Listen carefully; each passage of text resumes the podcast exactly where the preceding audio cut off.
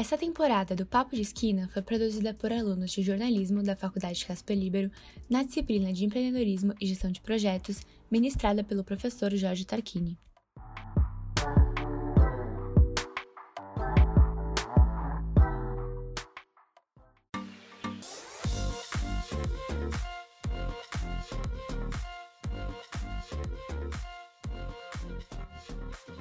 Olá, ouvinte! Seja bem-vindo ao Empreende Casper. Hoje vamos discutir sobre a relação do universo jovem com o consumo de jornalismo. Eu sou João Pedro Ribeiro e esse é o seu podcast sobre empreendimento jovem. No programa de hoje, eu estou acompanhado das jornalistas Mariana Lopes e Letícia Martins. Para conversar sobre o tema de hoje, é importante saber de algumas coisas. Tradicionalmente, o jornalismo é visto como algo muito sério. Isso acaba afastando as pessoas mais jovens. Até hoje tem esse estigma, e atrair esse público jovem é um dos grandes desafios da profissão. Outro fator que dificulta a aproximação dos jovens com o jornalismo é a popularidade de influencers. Muitos jovens preferem se informar pelos criadores de conteúdo do que por jornalistas e veículos de comunicação.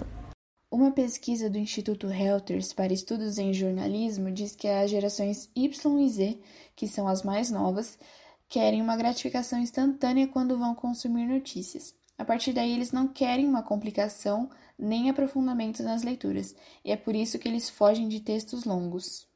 Na pesquisa que a gente fez com jovens de 18 a 25 anos, isso também se mostrou verdade. Quase 61% dos entrevistados não pagam por notícias e mais da metade também confessou que tem preguiça de consumir notícias de vez em quando. A partir disso, dá para notar que está sendo cada vez mais difícil competir com o entretenimento para chamar atenção para o conteúdo jornalístico. Mas algumas iniciativas têm a proposta de produzir conteúdo exclusivamente para um público mais jovem.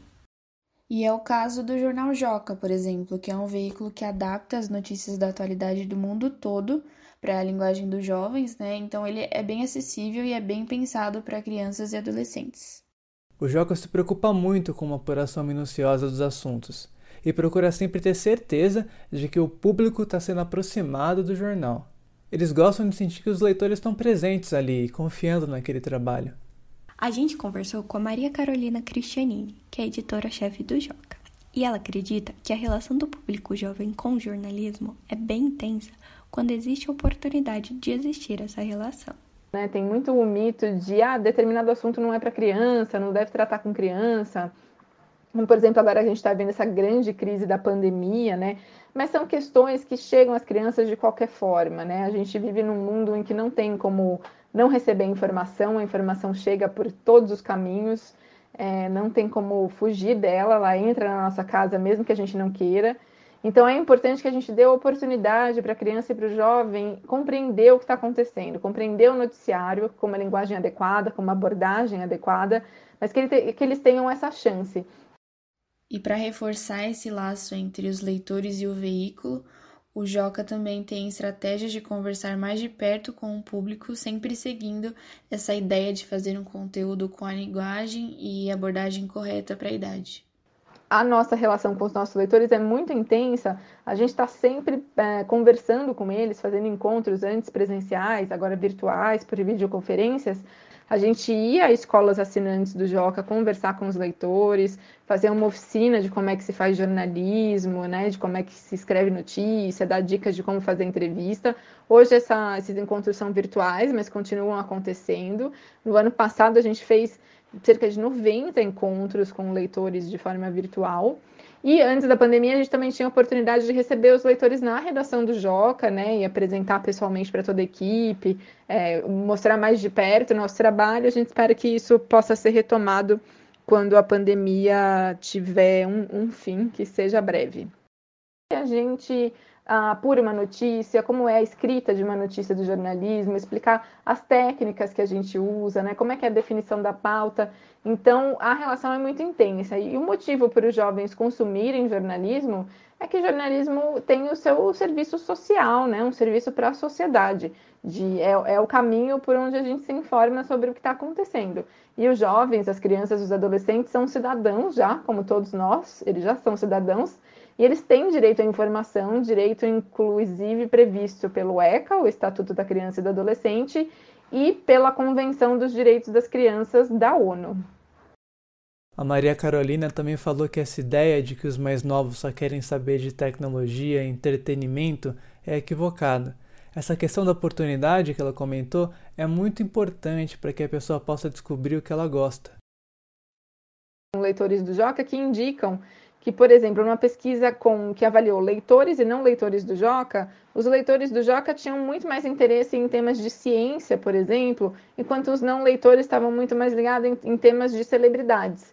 Então, é, o, o que é mais consumido pelo público jovem no jornalismo tem muito a ver com aquilo que a gente oferece, com a gama de assuntos que a gente dá oportunidade. E aí cada um vai ter o seu interesse próprio. As mídias tradicionais, por exemplo, não pensam no público jovem quando redigem e abordam uma matéria, o que seria um dos motivos para o desinteresse desses adolescentes. É que elas não são feitas pensando neles, né? são feitas pensando no público adulto. E aí tem fatores desde o uso de palavras que muitas vezes são difíceis até para os adultos entenderem, né? O construção, construções de frases que às vezes são muito complexas uh, e que uma criança que tá, acabou de ser alfabetizada, está começando a tomar gosto pela leitura, está começando a se interessar, pode acabar achando uh, complexo demais para o entendimento dela e abandonando, né? Não que não desperta o interesse. Então, tem essa, esse olhar para o texto que no, no jornalismo infanto-juvenil é mais objetivo, direto, traz a contextualização dos fatos, para explicar, trazer de volta a história de uma notícia. As mídias tradicionais, na minha opinião, deveriam estar mais preocupadas e atentas a, a abranger esses jovens para perto de si com produtos, com veículos voltados para essa faixa etária. Um outro fator seria a falta de representatividade, porque nas notícias do dia a dia os jovens geralmente não são ouvidos e, por consequência disso, eles não conseguem se aproximar do conteúdo transmitido. Jovens muitas vezes aparecem no jornalismo considerado de adulto, nas mídias tradicionais, só quando é uma pauta de educação ou só quando eles têm algum envolvimento muito direto com a pauta. E é daí está a importância também do jornalismo infanto-juvenil, de ter um espaço para que esses jovens se vejam no, na, na produção do conteúdo.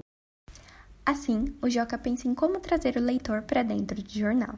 A Maria Carolina fala que não dá para criar um jornalismo infanto-juvenil com a cabeça de um adulto, tentando adivinhar o que se passa na cabeça de uma criança.